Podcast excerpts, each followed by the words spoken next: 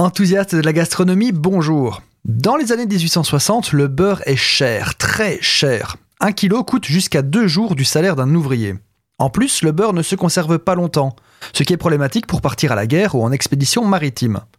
Napoléon III organise alors un concours pour trouver une alternative au beurre. Le cahier des charges demande un produit gras semblable au beurre, mais de prix inférieur, apte à se conserver longtemps sans s'altérer, tout en gardant sa valeur nutritive. En s'inspirant des travaux de Chevreul, Hippolyte Meige Mouriès travaille sur l'émulsification du suif en milieu aqueux jusqu'à obtenir un produit de point de fusion et de texture tartinable proche de ceux du beurre. C'est sous cette dénomination très spécifique que la margarine est née. Elle s'appelait à la base oléomargarine. Le principe de base est un corps gras émulsifié avec de l'eau. Hippolyte Meige Mouriès gagne le concours. Le brevet est déposé en 1872 et la margarine est d'abord boudée par les consommateurs français. C'est vrai qu'elle n'est pas encore tout à fait comme on la connaît maintenant.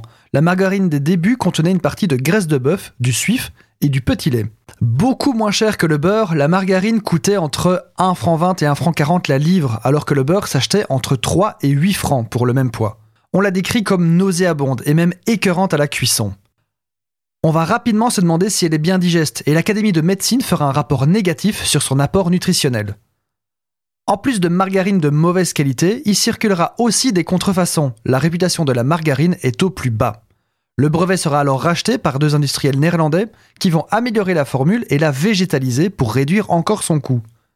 Effet secondaire de cette végétalisation, la margarine a meilleur goût et une meilleure digestibilité. Son succès commercial et critique va en s'améliorant. Le succès de la margarine s'est surtout fait hors des frontières de sa patrie d'origine, comme quoi nul n'est prophète en son pays.